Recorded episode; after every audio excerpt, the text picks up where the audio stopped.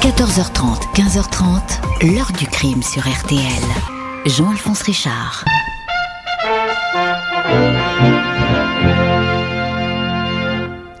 Le corps d'un enfant de 4 ans dont les pieds et les mains étaient ligotés a été retrouvé dans la Vologne, une rivière des Vosges. Grégory Villemain avait disparu ce soir vers 17h30. Les gendarmes ont été prévenus par un coup de téléphone anonyme. Les enquêteurs n'excluent pas l'hypothèse d'une vengeance familiale. Bonjour. Qui aurait imaginé ce 16 octobre 1984, par une froide journée, sur les bords d'une rivière jusque-là anonyme, la Vologne, qui aurait pu penser que presque 40 ans après la découverte sans vie du petit Grégory Villemain, cette affaire continuerait à troubler les juges et à passionner l'opinion?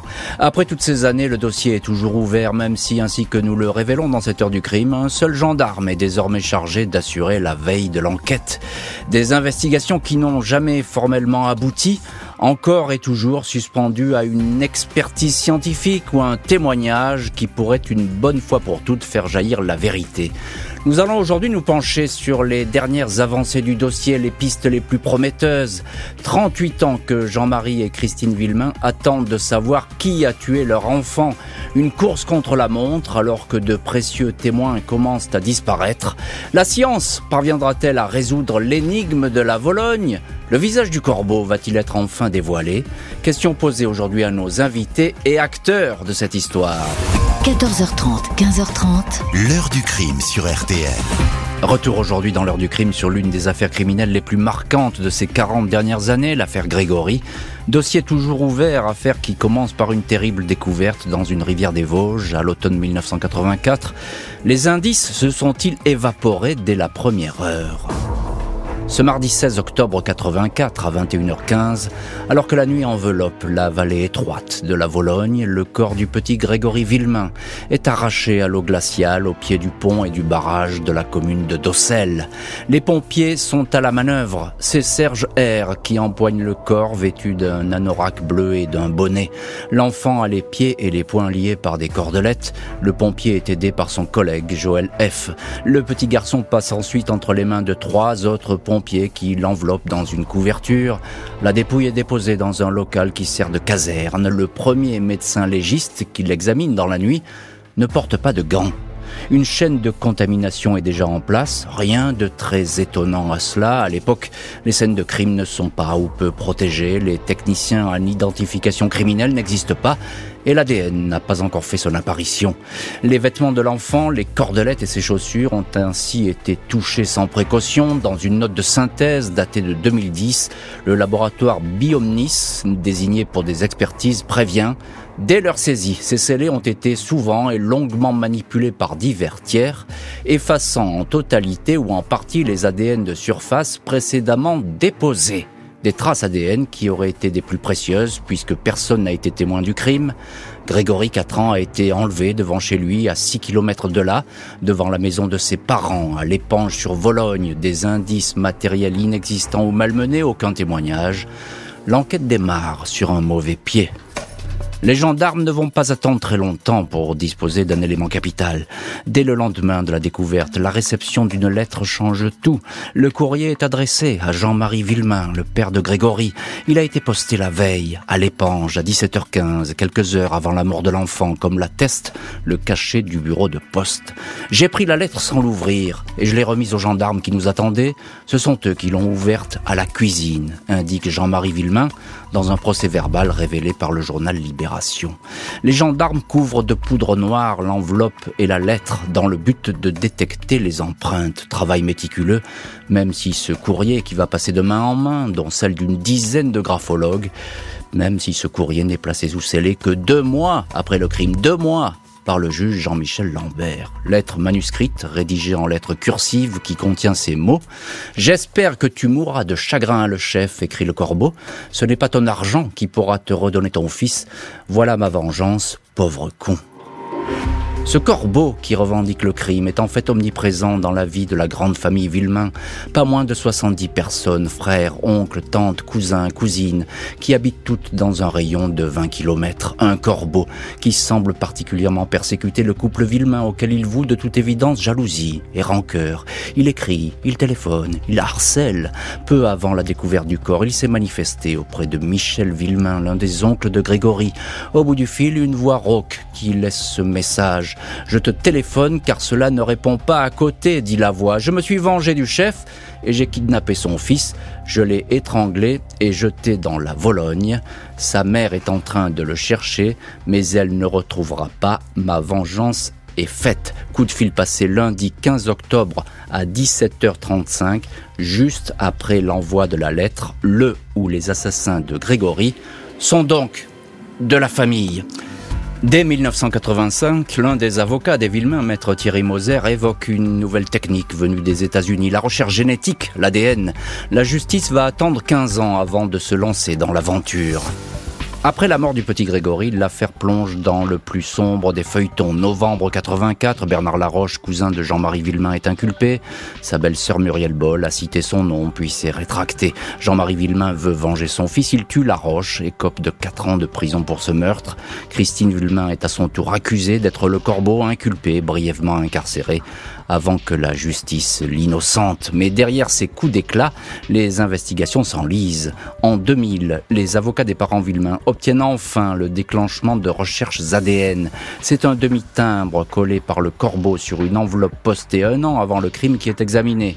Je vous ferai la peau, peut-on lire dans cette lettre bourrée de fautes d'orthographe. L'enquête, dit-on, touche au but. Mais un an plus tard, le résultat scientifique est décevant. Le laboratoire n'a pas pu isoler euh, les ADN. Il n'y a qu'un mélange, une lettre trop manipulée, mal conservée. Cette lettre ne donne pas la clé de la mort de Grégory. Un arrêt de non-lieu est délivré. Les parents de Grégory et leurs avocats n'ont pas dit leur dernier mot. 2008, l'enquête prend un nouveau départ. Cette fois, ce sont tous les scellés qui vont être examinés en laboratoire. Une seringue et son conditionnement d'insuline ensemble qui aurait pu servir à droguer l'enfant est inspecté. Mal conservé, le sachet est inexploitable. Jean-Marie Benet, le procureur général de Dijon, pense que les cordelettes qui ont entravé Grégory peuvent parler. D'instinct, je misais plutôt sur ces cordelettes en me disant que la personne qui a fait le nœud, a forcément laissé son empreinte à l'intérieur, confie le magistrat. Mais ces petits bouts de lien, fragilisés par divers transports, manipulations, ces ficelles à peine épaisses de 3 mm ne livrent aucune information exploitable.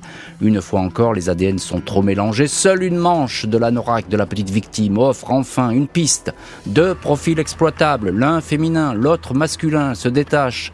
Mais impossible de relier ces empreintes à un membre de la tentaculaire famille Villemain ni Bernard Laroche, ni à Muriel Boll, ni à aucun autre. L'ADN est en échec, mais pourtant les expertises ne vont jamais cesser. 2012, 2013, les vagues de prélèvements se poursuivent. 244 tests effectués sur toutes les personnes, pompiers, gendarmes, magistrats, avocats, témoins qui aurait pu contaminer tel ou tel scellé. 373 personnes au total ont donné leur salive. Les comparaisons se poursuivent sur des pièces à conviction qui ont beaucoup voyagé, pas toujours bien conservées, en mauvais état.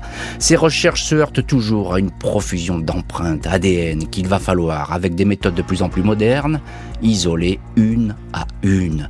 Un travail de dentelle génétique qui va prendre des années. Le 16 décembre 2020, les avocats des parents, maîtres Chastan-Moran, Saint-Pierre et Moser, présente devant la Cour d'appel de Dijon une requête destinée à examiner l'ADN de parentèle, technique qui permet d'identifier des traces qui se ressemblent et peuvent conduire à un membre d'une famille. Au total, 9 traces qui n'ont pas parlé doivent être soumises à cette technique. 27 janvier 2021, feu vert est donné à ces nouvelles expertises. L'ADN n'a à ce jour pas percé le secret de la mort du petit garçon. L'enquête sur le terrain, menée tambour battant par la justice, les gendarmes, s'est poursuivie avec une spectaculaire série d'interpellations.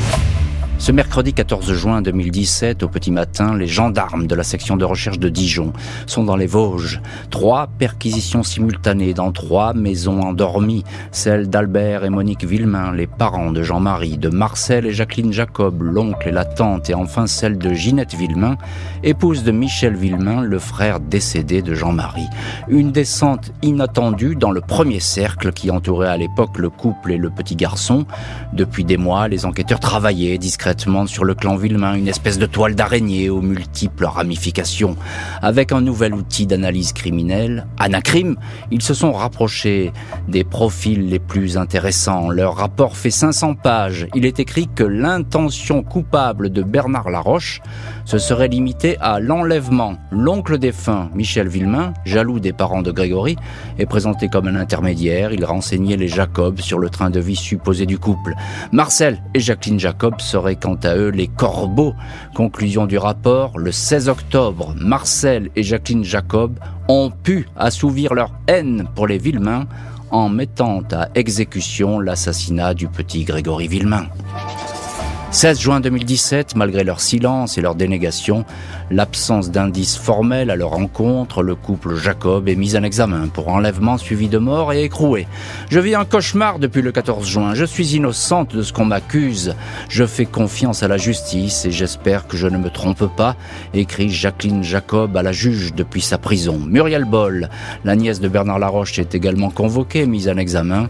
La justice peut présenter un pacte criminel qui aurait mobilisé des hommes et des femmes aveuglés par la jalousie et l'envie au point de commettre le pire, un château de cartes fragile qui s'écroule l'année suivante pour des questions de procédure.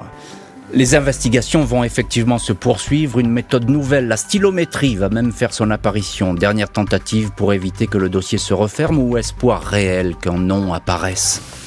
Mars 2021, le juge d'instruction de l'affaire Grégory prend connaissance d'une expertise commandée quatre ans plus tôt. Il s'agit d'un rapport de stylométrie, technique très innovante destinée à l'origine à détecter les plagiats littéraires. La stylométrie permet effectivement d'identifier l'auteur d'un texte à partir de son style. Cette analyse, commandée à un laboratoire suisse, désignerait la tante Jacqueline Jacob comme étant l'auteur de la lettre de revendication du crime. Lors de ses auditions, Jacqueline Jacob n'a cessé de démentir toute implication. Les données de la stylométrie ne sont pas reconnues comme une preuve. Les avocats des membres de la famille désignés comme possibles suspects s'insurgent. C'est de la fumisterie, on se fout de nous et manifestement la justice n'apprend pas de ses erreurs, s'emporte maître Stéphane Jurana, l'avocat de Marcel Jacob. Les époux Villemain ne désespèrent pas pour autant des avancées de la science. Les parents de Grégory souhaitent de nouvelles expertises ADN, dites de parentèle. Ils espèrent également que les progrès de la génétique permettront tout bonnement de dresser un portrait robot d'un suspect ou d'une suspecte. Reste à savoir si la justice pourra porter les investigations jusqu'à leur terme. La cellule de gendarmerie travaillant sur le dossier a d'ores et déjà été réduite au minimum. Dans l'attente de nouvelles avancées, chacun se regarde en chien de faïence, dans un silence tout aussi pesant qu'au premier jour, une longue attente au risque que les témoins capitaux disparaissent. Juin 2017, Claire Barbier, alors présidente de la Chambre de l'instruction de Dijon, fait savoir aux parents de Grégory que Monique Villemain, propre mère de Jean-Marie, sait beaucoup de choses, mais ne dit rien. Elle serait l'un des corbeaux ayant envoyé une lettre de menace au juge Simon, le magistrat qui avait repris l'affaire. Ni Jean-Marie et Christine, ni les juges n'auront le loisir de recueillir les confidences de la grand-mère. Monique Villemain s'éteint au mois d'avril 2020, partie à 88 ans, avec tous ses secrets. Jean-Marie Villemain, aujourd'hui âgé de 64 ans, son épouse Christine, 62 ans, sont depuis bien des années installés très loin des Vosges, dans l'Essonne, en région parisienne, parents de trois autres enfants, Julien, Emeline, Simon, désormais adultes, toute une famille intimement liée au mystère de la Vologne. L'heure du crime, présenté par Jean-Alphonse Richard sur RTL.